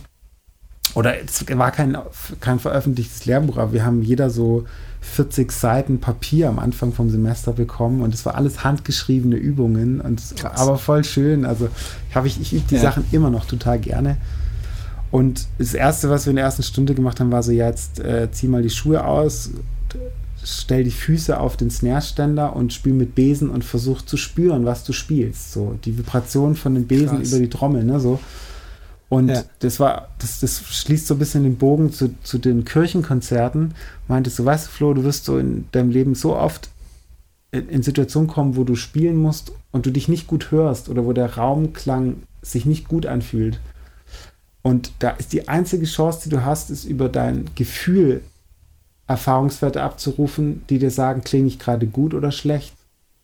Mhm. Fühlt sich das gut an oder schlecht? Und der hat über diese, über so eine ganz direkte, emotionale, körperliche Art und Weise das Schlagzeugspielen für mich wieder so, diesen Zauber wieder hervorgeholt. Und das, das habe ich Cool. so in diesem ganzen analytischen, in der einen Woche musste Steve Gadd auschecken, in der nächsten Woche irgendeine Latin-Schule, Future Sounds, David Garibaldi und dann das. Und ich hatte das Gefühl, jede Schule, die mir in die Hand gedrückt wird, dafür brauche ich eigentlich ein ganzes Leben, um das zu verstehen und mich damit Mhm. auseinanderzusetzen, weißt du? Und das war so im Mhm. Wochentakt die Genres durch und jetzt noch Band-Ensemble hier und Harmonielehre das und jetzt machen wir Big Band Arrangements, Harmonielehre und Gehörbildung, aber das und es war einfach so, okay, wow, ich komme da nicht mit, so, ich komme bei dem Tempo nicht mit. Ich wollte mich irgendwie immer mehr damit auseinandersetzen und die Zeit war nicht Ja. da. Und da hatte ich dann Ja. so eine Krise und dann, Ja. dann Es klingt auch so ein bisschen so, als ob der rote Faden so ein bisschen fehlt. Dass man so einfach so zack, zack, zack, zack, eins nach dem anderen. Ja, ich glaube schon einfach, also ich will jetzt, ich bin so dankbar für all, alle meine Dozenten da. Ne? Ich, ich, ich Ja. hatte dann eine super Zeit und ähm, Ja. habe, glaube ich, einfach gedacht, dass ich da mich noch künstlerischer mit Sachen auseinandersetze. Dabei wollten die mir einfach ein gutes Handwerk beibringen und dafür ist so ein Studium Okay. auch da, finde ich. Man Ja. darf da nicht erwarten, dass Ja. man da jetzt künstlerisch so wächst. Das muss, muss jeder einfach für sich selber auch ähm, den, den Schritt gehen, ne? so, also und, und sich Okay. mit den Dingen auseinandersetzen, auf, für die er brennt, glaube ich. Ähm, und oder das, das war so eine falsche Erwartung, die ich da hatte. Und das habe ich dann ganz schnell gemerkt, als ich dann rausgekommen bin und spielen konnte und Konzerte hatte, dass dann dieser Horizont wieder sich erweitert und, und man Ja. auf einmal Sachen anwenden konnte, die ich im Studium aber auch gelernt habe. Also da habe ich dann schon Ja, gecheckt, ja, das ist ah, cool. ist schon ganz gut Ja. zu wissen, wie sich zum, auch als Schlagzeuger, so blöd es klingt, wie sich jetzt vielleicht äh, die und die Harmonie auflösen kann. Wa- Was ein Trugschluss ist. Weißt du, so, so relativ einfache harmonische Konstrukte, dass, dass man vielleicht auch so umarrangieren kann, wenn man mal ein Medley machen möchte, wenn man zwei Songs so Hip-Hop-mäßig, Mashup-mäßig ineinander schneiden will, ob das harmonisch überhaupt funktioniert. Also, das habe ich natürlich auch nicht alles selber gemacht. Ich hatte da auch tolle Musikerkollegen, die sich da natürlich harmonisch fitter waren. Aber einfach das so ein Ja. bisschen zu überblicken, das habe ich schon im Studium hauptsächlich gelernt. Das war schon wichtig. Ja. Und ist Ja. auch heute noch wichtig. Ich habe immer noch überhaupt keinen Plan, also so harmonisch so. Ich, ich weiß immer noch viel zu wenig, aber es hat zumindest so mein Interesse geweckt, dass ich jetzt wieder ähm, mich so konstant nach wie vor damit beschäftige. Und das hätte ich ohne Studium halt wahrscheinlich nie gemacht. Okay. Ähm, du hast 2015 ein Projekt gehabt, das heißt ähm, Perpetuum mobile. Das ist sehr umfangreich und sehr ausgecheckt und hat auch mit einem Herzsensor zu tun. Ja. Ähm, kannst du kurz erklären, was du da gemacht hast? Okay, also ich, ich versuche es in wirklich fünf Sätzen zu sagen und Ja, wenn ich jetzt genau. ausschweife, dann ziehst du sofort die Reißleine, weil damit stichst du jetzt wirklich voll ins, äh, Okay. Ins Schwarze bei mir. Also das ist Ja. mein großes Thema, die Mensch-Maschine sozusagen. Ne? Ich habe mich ähm, immer mit Maschinen beschäftigt, habe ich ja vorhin auch schon erzählt, so dieses, dass ich so jeden, jeder diese Maschine so zuschreibe, dass es so eine, eine Seele hat. So, also irgendwie, dass jede Maschine so ihren Charakter hat. Und ich habe für mein Abschlussprojekt an der Hochschule eine Installation gemacht. Ne? Es war so total frei, wir konnten alles machen. Und ich dachte, geil, ich mache eine Installation. Und ähm, das hat sich dann über ein halbes Jahr entwickelt. Ich habe da ein halbes Jahr Tag und Nacht dran gearbeitet. So, ich hatte einen, die Idee von dem Perpetuum mobile ist ja, dass es ein Kreislauf ist, der nicht Energie verliert. Ne? Also wenn, wer ein Perpetuum mobile erfindet, bekommt den Nobelpreis, weil all unsere Energiepreis, äh, Energieprobleme sind gelöst. So kurz erklärt. Ja. Und ich dachte, okay, ich, ich will irgendwie als Schlagzeuger, ich studiere Schlagzeug, ich werde ausgebildet handwerklich und die Popmusik, die ich höre und die ich gerade selber gut finde, wird überhaupt nicht mehr Handwerk, handwerklich von einem echten Schlagzeuger produziert, sondern das sind irgendwelche Drum Machines und Produzenten und Computer hauptsächlich, die den Sound machen. Und irgendwie ist es so abstrus. Ich studiere das, habe aber am Ende gar keinen Job, weil die Zeiten, wo man als Schlagzeuger noch vom Schlagzeugstudio und Live-Ding leben konnte, sind eigentlich so gefühlt vorbei. So diesen Job des Studio-Drummers in der Form gibt es gar nicht mehr wie in den 80ern, 90ern. Ich habe das ja gar nicht so erlebt. Ja, voll. Aber es war Ja. alles so, so weird. So, so wie, wie will ich mal leben? Und, und diesen Konflikt habe ich versucht in dem Stück zu, zu vermitteln. So dieses, die, ich, ich liebe einerseits Drum Machines und Synthesizer und gleichzeitig nehmen die mir irgendwie auch den Job weg. Also es ist so, also musste ich irgendwie lernen, die Dinge zu programmieren, so im Folgeschluss. Ja. Ja. Aber ich habe gedacht, okay, Ja. wie geil wäre es, so einen Kreislauf aus Mensch-Maschine zu haben und irgendwie die Abhängigkeiten auch zu zeigen und die Symbiosen, die sich da daraus ergeben können. Und dann habe ich ein Laufband auf die Bühne gestellt, als erste Maschine. Auf dieses Laufband einen Menschen, mein Kumpel Chris. Der war nach dieser Darbietung übrigens ziemlich ähm, platt. Der, hat, der war ganz schön fertig danach. Und der hatte so einen Arduino-Controller, der an so eine äh, Polar-Pulsuhr gekoppelt war. an, seinem, an seiner Brust so ein, so ein, so ein, so ein, so ein Pulsmessband, wie man es kennt von so Jogginguhren. Und diese Daten, ja. die, das, die den Herzpuls quasi ähm, visualisiert haben, gingen in diesen Arduino und daraus habe ich ein Metronom abgeleitet. Also quasi es war ein Metronom, das nicht steady durchläuft, sondern das in individueller Kondition von dem Läufer auf dem Laufband eben in der Abhängigkeit stand. Also wenn der schnell gelaufen ist, das Herz schnell geschlagen hat, habe hab ich einen schnellen Klick bekommen und okay. es, wurde, es wurde so ein bisschen interpoliert. Es war nicht ganz in Echtzeit, aber so, ich sag mal so mit so zwei, drei Sekunden Versatz kam dann immer das Tempo bei uns an. Und ja. ähm, diese Maschine hat quasi diesen Puls abgehört. Und dann gab es zwei Schlagzeuger, den Ferenc und mich, und wir haben so polyrhythmisch so ein einfaches Pattern. Jeder hat ein Pattern gespielt, ich so ein Fünfer und er, glaube ich, ein Siebener. Und das hat sich dann so überlagert die ganze Zeit. Und das Spannende war eben, dass, dass wir eben auf so ein, so ein wechselhaftes Tempo reagieren mussten. War mhm. ich so ein Experiment, ob das klappt. Ich habe das dann mhm. noch mit so einer Lichtinstallation fürs Publikum so visualisiert, welches Tempo wir aktuell haben. Das waren dann so, waren dann so zwölf Lampen, die so im Kreis sich getriggert wurden vom Puls. Und jetzt war ich das Spannende, dass das Publikum wieder als nächstes Menschenglied in der Kette das Tempo verstellen durfte. Das war ich so eine interaktive Installation. Also da konnten die Menschen einfach am Tempo vom Laufband drehen und somit die Installation beeinflussen. Und äh, die Kern, Der Läufer. Die, ja, die, die Kernidee, ja, da musste so rennen. Die haben das natürlich auf Vollgas gestellt. Das war echt. Und ich würde es jetzt im Nachhinein auch wahrscheinlich mit einem Triathleten machen, weil der sich einfach schneller erholt und ja. weil wir waren halt einfach dann die letzten fünf Minuten vom Stück waren einfach nur noch auf Limit und es hat sich nichts mehr verändert. Das war von der Dramaturgie, dann fand ich schade. Ich hätte gerne auch mehr so ja. Verläufe äh, demonstriert. Und das hat auf jeden Fall alles funktioniert, aber diesen, weißt du, diesen Arduino-Sensor musste ich selber programmieren. Ich habe dann irgendwie mit meinem Krass, ja. Kumpel da irgendwie C-Sharp, Programmiersprache oder was, C, C gelernt. Also oh so Gott. in den, so ganz grob. Das hat am Ende habe ich dann auch ja. Hilfe gehabt. Ich habe das nicht alleine alles gemacht, aber die ganze Entwicklung von der Idee war einfach so riesig und ich war dann ein halbes Jahr nicht ansprechbar. Und äh, was ich halt so spannend an der ganzen Sache finde, jeder von uns hat den Herzpuls als, als eigene Beatmaschine in sich drin. Und das ist so sowas, was so, so direkt mit unserer Umgebung interagiert. Ne? Wenn wir irgendwie uns aufregen oder ärgern oder so, dann, dann spiegelt unser Herzpuls das. Wenn wir im Stress sind, wenn wir entspannt sind.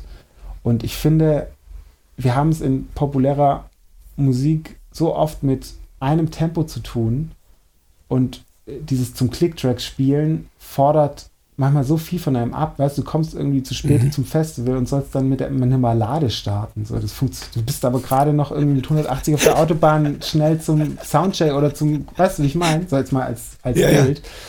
Und, und, sollst dann aber die Setlist so runterspielen und eine Show und, und diese Stimmung so reproduzieren, aber vielleicht sagt dein Herz gerade was ganz anderes, so von deiner, von deiner eigenen Stimmung, ja. Und diesen Konflikt wollte ich irgendwie auch so ein bisschen aufzeigen.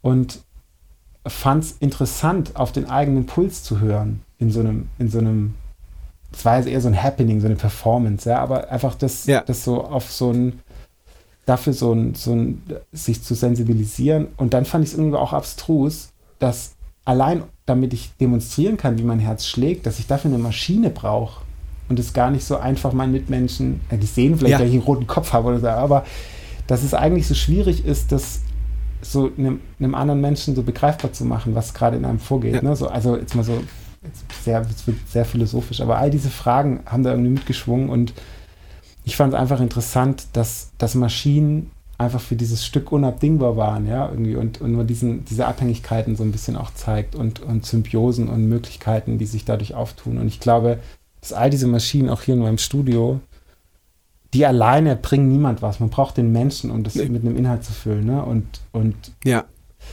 trotz allem können solche Maschinen einen irgendwie auch in dem kreativen Prozess begleiten und einem irgendwie auch was in dem Moment geben, was einem zu einer tollen Idee bringt. Und ich ja. finde dieses ganze KI, äh, KI-Algorithmen, die jetzt Songs schreiben und so, da denke ich mir so, ja, okay, ist irgendwie lustig der Gedanke und man muss es machen, weil man es machen muss. Aber wir sind eh schon, finde ich, was so die Radio-Chart-Musik angeht, irgendwie wird es immer, immer gleicher, habe ich so das Gefühl. Vielleicht bin ich ja, ich will jetzt auch gar nicht ja, haten, so. Ich liebe auch Popmusik und so. Ich will es gar nicht. Aber ich habe schon das Gefühl, wir, wir bewegen uns immer mehr auf so ein immer gleiches Raster zu und das wäre irgendwie so schade, wenn man, wenn man diese Vielseitigkeit verliert und ja. Ähm, ich, ich, ja, man freut sich richtig, wenn da mal was ausbricht, ne? wenn mal was kommt, was, was halt nicht so in dieses Raster packt. Vollgas, ja. Ja. Und dieses ja. Mensch-Maschinen-Thema begleitet mich eben bis heute so. Also ich habe ähm, daraus ganz viel, nach wie vor ist es für mich so das wichtigste Thema, wenn ich mich mit, mit Kunstprojekten auseinandersetze, es kommt es immer wieder. Ich habe 2019 jetzt vorletztes Jahr den Kunstpreis Baden-Württemberg bekommen. Da habe ich eine Installation gemacht mit meinem Kollegen Domi zusammen. Auch total interessant. Wir haben so einen, ein iPhone genommen und das als Fadenpendel aufgehängt. Ne? Das iPhone war der Massekörper und dann gab es quasi so eine LFO-Modulation, also eine Art Sinus-Modulation, dadurch, dass das Fadenpendel geschwungen hat.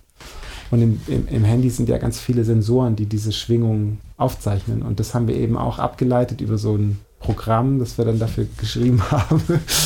Und das haben wir als Modulationsquelle benutzt für unsere Instrumente auf der Bühne, also für die Synthesizer-Sounds und konnten dann aber auch interagieren mit dem iPhone, konnten es bewegen und dadurch dann, es war so auch wieder so ein Mensch-Maschinen-Konstrukt und krass. Krass. So Sachen, ne? Also ich habe ich hab jetzt, hab jetzt wenig davon verstanden, was du gerade erzählt hast, aber ich glaube den Kern schon und ich finde es total abgefahren.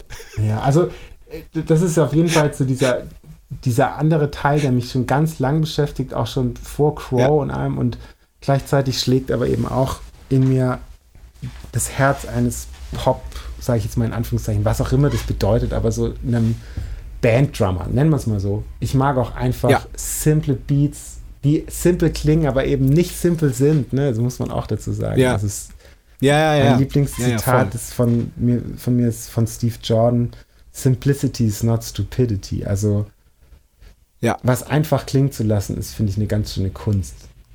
Und Absolut, ja. Ja, ich glaube, jeder Schlagzeuger kann das, ähm, die Kraft von einem einfachen Vierviertelpuls kann einfach so ja, so überwältigend sein. Ja? Irgendwie, ich ich habe äh, vorletztes Jahr war ich hier in München. Das hat mich total interessiert. Ich habe die noch nie live gesehen. War ich bei Rammstein, ja, und das fängt an mit ja. Christoph Schneider zockt einfach so boom, tja, boom, tja, einfach so, ne, ja. so geht die Show los und es hat, es hat aber so eine Wucht und ja. es ist so geil. Also und ja. und es hat so eine Kraft und irgendwie alles andere, was darüber hinaus noch an Schlägen hinzukommen würde, würde dieses, die, diese Walze, die losrollt, einfach stören. Und das ist so, ja, ja bei Hip-Hop für mich dasselbe, ne? Irgendwie eine 2 und 4, die einfach so haarscharf irgendwie die Luft zerschneidet, irgendwie auf so einer Festivalbühne, so. Und darunter irgendwie so ein, so ein wobbeliges Bass-Kick-Gerüst, was irgendwie aber auch immer gleich bleibt, wegen mir irgendwie so sloppy hin und her wandert, aber irgendwie eine 2 und 4, die einfach so immer gleich kommt. Das ist einfach fett. Liebe ich. ja, ja, ja. Nicht geil. Ja, ja. Kann ich nachvollziehen. Also, ähm, ich glaube, wir schaffen es nicht heute alles zu besprechen, was du da noch gemacht hast. Also ähm, 2016 ging es los mit Lena. Du hast äh, die Trommelschule München gegründet. Mhm. Genau. Ähm, du hast un unfassbar viele äh, Projekte ähm, zum Beispiel ähm, ja, Berliner äh, OI, OOI, wie spricht man es aus? OI. OI, ja. ein sehr internationales Projekt. Wie, ähm, wie David Bowie ohne B, o OI. Ach, genau, ja, stimmt, ja, ja, stimmt, stimmt. Ähm, genau, worüber ich auf jeden Fall aber noch, ähm, noch reden möchte mit dir, ist über 9 Millisekunden. Mhm.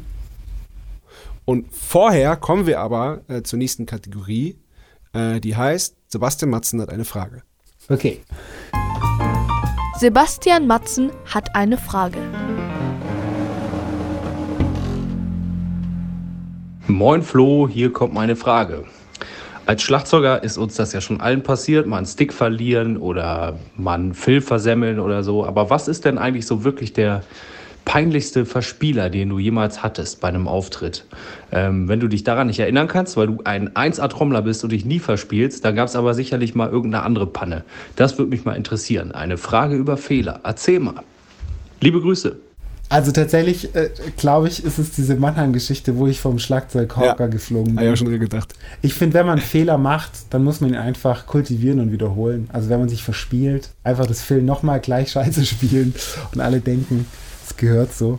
Nee, das war, echt, genial. das war schon ultra peinlich. wirklich so, ich da, also ich habe einfach wirklich das halbe Schlagzeug abgeräumt. Also ja. Na, und, und die Elektronik auch noch mit. Aber Das war jetzt genau so ein Laptop dann irgendwie von eineinhalb Metern runter, äh, nicht eineinhalb Meter, so, es war schon so ein Meter Podest, so komplett Laptop runtergeklatscht, so, es war echt, oh scheiße, das war echt super gau. Ey, aber was Ja. auch noch echt richtig schlimm war, ich glaube ein Jahr später haben wir auch mal bei Rock am Ring gespielt und dann ist die Ableton-Maschine abgeschmiert. Und es war einfach auch so zehn Ei. Minuten Stille und das finde ich noch viel schlimmer, Oh ja, das auch, auch wenn die, das Publikum nicht wusste, dass ich dafür verantwortlich bin am Ende, so vor dieser ganzen Crew rumzueiern und äh, dann natürlich so Carlo dann, ey, wir haben technische Probleme und alle schon so, äh, äh, puh, und ich dachte so, shit, Ja. jetzt kriegt irgendwie auch die ganze Crew diesen ganzen Hate ab, so, dabei ist es echt Ja. mein Fehler, den ich dir gemacht habe. Das war auch super Ja. unangenehm. Na, wenn du, wenn, wenn du halt angetrunken irgendwie übers Schlagzeug runterfällst, dann sieht jeder, woran es liegt. Genau. Und jeder kann nachvollziehen, oh, der, da ist jetzt Scheiße passiert. Aber wenn, wenn, wenn niemand das sieht, also wenn das Publikum auch nicht sieht, was da jetzt passiert ist, sondern nur wir haben technische Probleme und irgendwelche Leute sind da hektisch am Rumfummeln, das ist dann halt, dann ist es dann halt auch viel schwerer, das irgendwie wahrzunehmen und, äh, äh, und es ist viel leicht, leichter da zu buhen. Also wenn man Voll. einen sieht, der irgendwie angetüdelt alles umreißt, dann Äh. denkt sie, oh ja, klar, ist ein Mensch. Ja, voll. Also, das war, das war wahrscheinlich, also das sind diese Mannheim-Geschichte, glaube ich, ist mein, mein, meine Antwort auf die Frage. Okay. Ähm, oder machen wir es so. Worüber, worüber möchtest du jetzt noch reden? Weil es gibt, äh, wie gesagt, es gibt so viele, es gibt so unfassbar viele. Da gibt es ähm, da gibt's einen, einen Film, der heißt Synth über Electronic Drums, wo unter anderem auch du beleuchtet wirst. Den kann ich sehr empfehlen an dieser Stelle. Ja, äh, sehr gern. Ich glaube, am liebsten tatsächlich ähm, würde ich über 9 Millisekunden noch sprechen, weil das gerade Ja. das aktuelle Projekt ist, wo ich gerade Genau. eine Platte ra- rausgebracht habe. Ähm, Und d- das ist ein Schlagzeugduo mit dem Simon Popp, mit dem habe ich auch die Trommelschule hier in München zusammen gegründet. Ganz toller Schlagzeuger, wirklich ähm, sehr innovativ, kommt mehr aus dem Jazz-Kontext, hat tolle Bands. Schaut euch den auf jeden Fall an. Scha kann ich auch, ey, wäre bestimmt auch ein super Kandidat für den Podcast. Das ist auch Ja. äh, hier mein Tama. Steht schon auf der Liste. Und ähm, wir haben zusammen uns regelmäßig zu so ähm, zu Musik machen getroffen, weil wir auch zusammen ein Studio so nebeneinander hatten, jetzt bis vor kurzem. Und ähm, haben uns immer Mittwochmorgens so äh, da für zwei, drei Stunden einfach mal eingeschlossen und einfach recorded, so einfach Mikrofon an Ja. und zusammen probiert, was kann man zusammen entwickeln. Und hatten dann äh, anfangs nur, nur Trommeln und irgendwann haben wir dann aber auch die ganzen elektronischen Geräte eingebunden. Und uns war irgendwie wichtig, dass wir alles über, übers Spielen entwickeln und nicht jetzt zu konzeptionell an die Sache rangehen und irgendwie ein riesen Setup bauen und dann am Ende gar nicht wissen, was wir damit machen, sondern, ah, jetzt fühlt sich irgendwie richtig an, hier ein Tape-Echo dahinter zu machen. Lass machen. Ja, okay. Und dann verkabeln und probieren. Und so hat sich das zu einem eigenen Projekt entwickelt. 9 Millisekunden eben. 9 ms heißt es. Und wir hatten am Anfang auch dann total aufwendige Mikrofonierung mit irgendwie 14 Mics und so. Und das war aber alles auch so technisch. Und dann haben wir am Ende eben nur dieses R88-Mikrofon vor die Sets gestellt und ähm, haben dann rausgefunden, also wir haben ein Gerät hier, das, das ist so ein ganz bestimmter Kompressor, Level-Ohr heißt der, der, das, der macht alles kaputt eigentlich, ja. Den haben wir parallel aufgenommen. Also wir haben immer das trockene Signal von dem Mikrofon und zusätzlich diese total kaputte Summe aus diesem Kompressor noch aufgenommen. Das nennt man Parallelkompression. Und ähm, das hat, es erzeugt so viel Vibe schon, einfach nur mit, mit, dieser, mit dieser überkomprimierten ähm, Summe auf dem Ohr zu spielen. Und also mit Kopfhörern. Und so haben wir dann eine Platte aufgenommen und hatten noch, hatten noch so ein paar, ähm, noch so ein bisschen Maschinenhilfe von einem Synthesizer, von so einem Moog-Synthesizer, den, den spiele ich meistens. Und die Idee war nur mit monotonalen, also keine Bassläufe zu haben, sondern immer nur ein Ton pro, pro Song, pro Komposition. Weil unsere Trommeln ja auch alle aufeinander gestimmt waren. Also alles ist sehr Ja. offen Ja. gestimmt und dadurch gab es ganz klare ähm, Töne auch in den Trommeln, die man hö- raushören kann. Und dazu haben wir dann immer den passenden Basston gesucht und eigentlich so, so, so Bass-Patterns aus den drei, zwei Bassdrums und, und dem Bass entwickelt. Und das ist, finde ich, total schöne Komposition geworden. Ähm, Mhm. Pleats heißt das Album, das ist jetzt auf dem Münchner Label Squarma rausgekommen. War jetzt in der Corona-Zeit für mich so ein total wichtiges künstlerisches Projekt Mhm.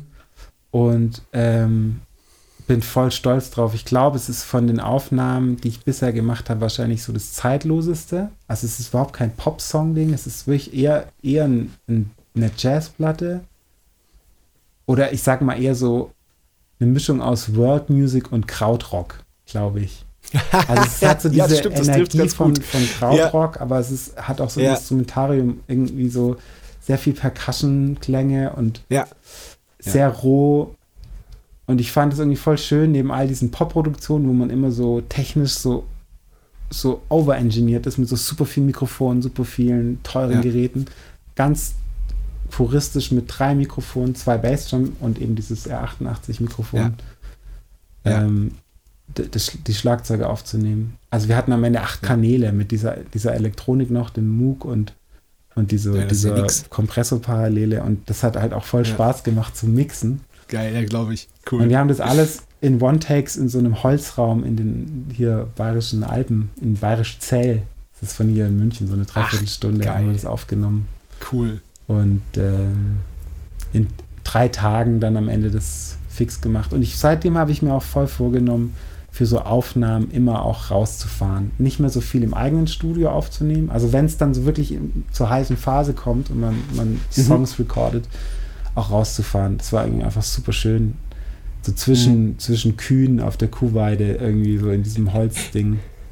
Holz, Holz äh, Ja, weil, weil man, weil man auch so aus, weil man aus seinem Rhythmus auch rausgeholt wird. Ne? Voll. Man, man wird so aus diesem, aus dem Alltag rausgeholt und muss alles irgendwie anders machen und, äh, und macht es dadurch dann auch, auch anders und dann vermeintlich besser. Also ich, ich kenne das, Ja. rauszukommen. Also das war, das war echt eine total schöne Erfahrung. Und vielleicht aber auch lag es auch an dieser ganzen Corona-Situation, aber dass wir Mhm. einfach da so intensiv arbeiten konnten und ungestört und ich finde es eine total, also ich bin total stolz. Ich, ich habe die Platte hier hinter mir im, im hier siehst du sie da, Ja, ja. da steht sie.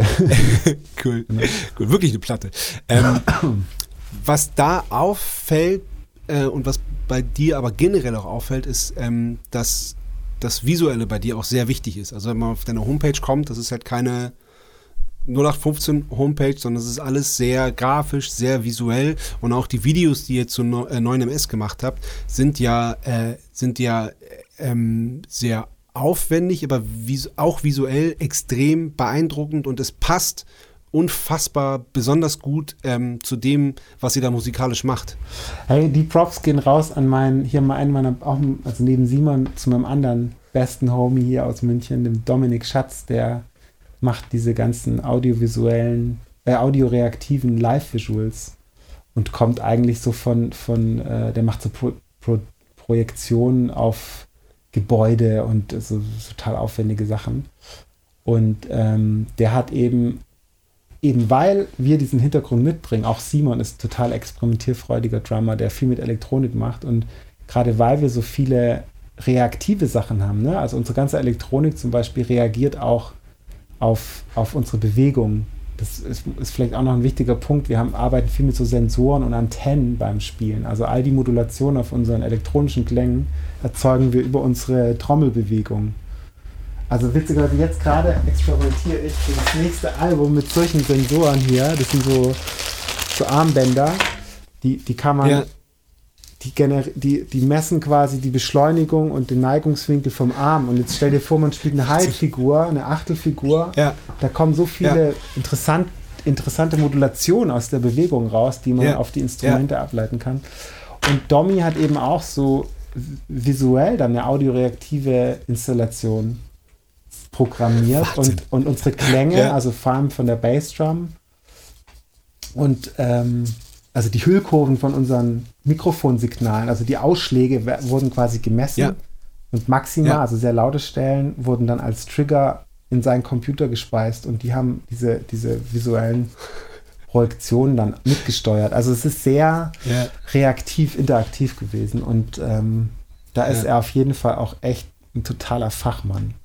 Und Ja. ähm, ohne, ohne seine Hilfe hätten wir das auch nie so gemacht. Also es war wirklich ein sehr großes Freunde-Projekt. Auch der, der Director oder Cool. Regisseur ähm, Johannes, der die, hat da eine total aufwendige Kamera sich überlegt und wir Ja, hatten da wirklich, also- ich war so stolz, weil wir irgendwie so tolle Leute aus so verschiedenen Gewerken, also von Kamera bis Projektion hatten und jeder gesagt hat, hey, wir machen da mit, das ist ein cooles Projekt. So normal wäre so eine Produktion nicht zu bezahlen. Also wirklich, Ja. das, das, die, der eine war so zwischendreh, ja, ich habe jetzt gerade noch den Sprinter mit der krassen Kamera von dem Werbedreh letzte Woche, muss ich erst am Montag abgeben.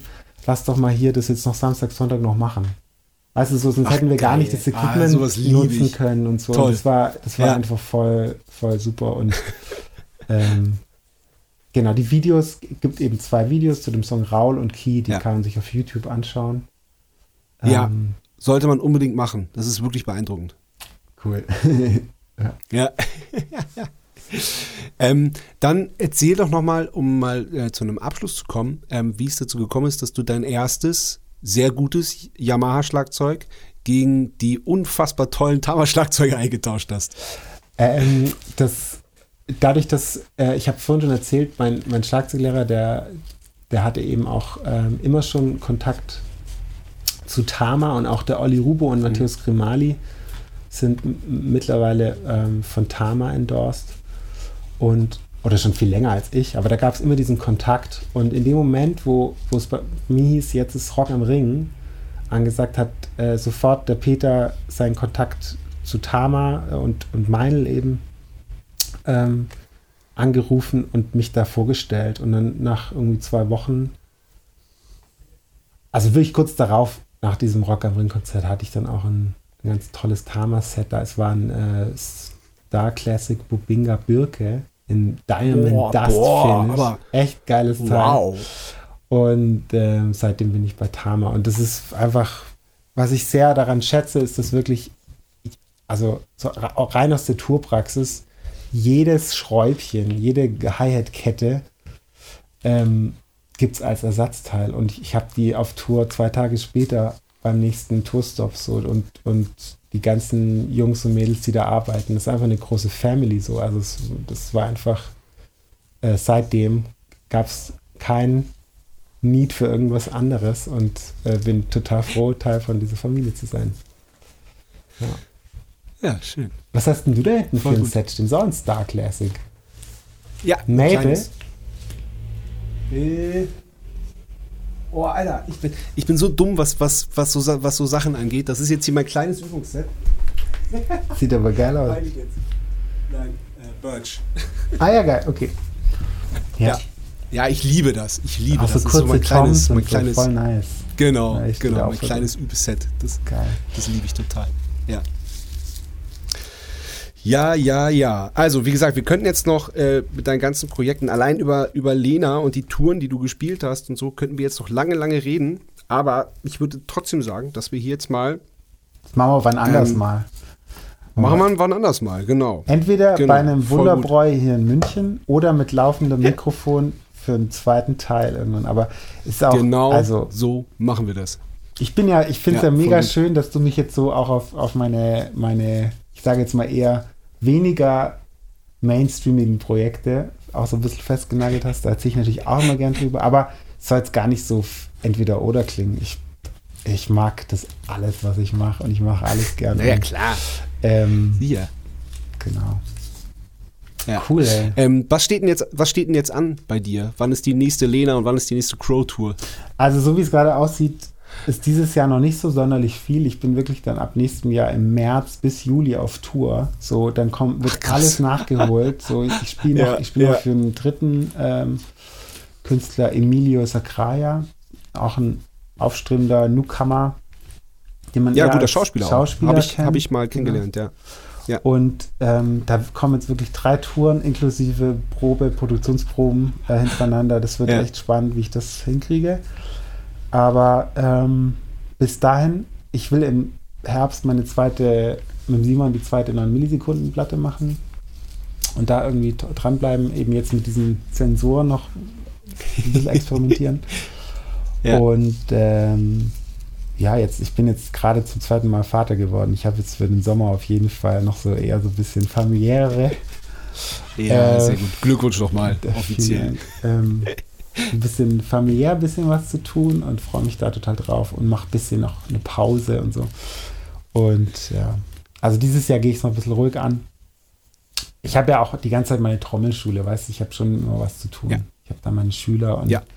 versuche so ein bisschen das, was mir meine ganzen tollen Lehrer und Mentoren da auf, auf dem Weg mitgegeben haben, jetzt schon so wiederum, das klingt jetzt so pathetisch, aber irgendwie hat mir das in der Corona-Zeit voll was gegeben, den Kids Ja. einmal die Woche auch was zu geben. Und das war für die auch voll Ja, wichtig voll so. Also von Ja. wegen nicht systemrelevant, Mann. Wir machen voll die wichtigen So, Sachen. genau. Scheiße. ey. Ja, Nee, ja genau. aber echt.